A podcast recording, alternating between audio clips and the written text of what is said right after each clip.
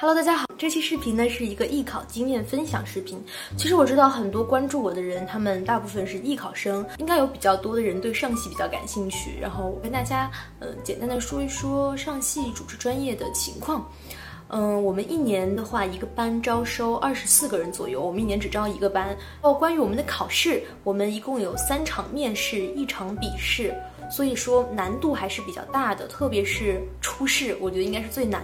呃，一般来说，你能过了初试，进入到复试和三试的话，淘汰率就不会那么大了。因为到后面的人，一般来说，你能过初试，就是老师觉得你身上有一些点，他觉得嗯你比较适合我们学校，然后所以你才会被挑选到后面。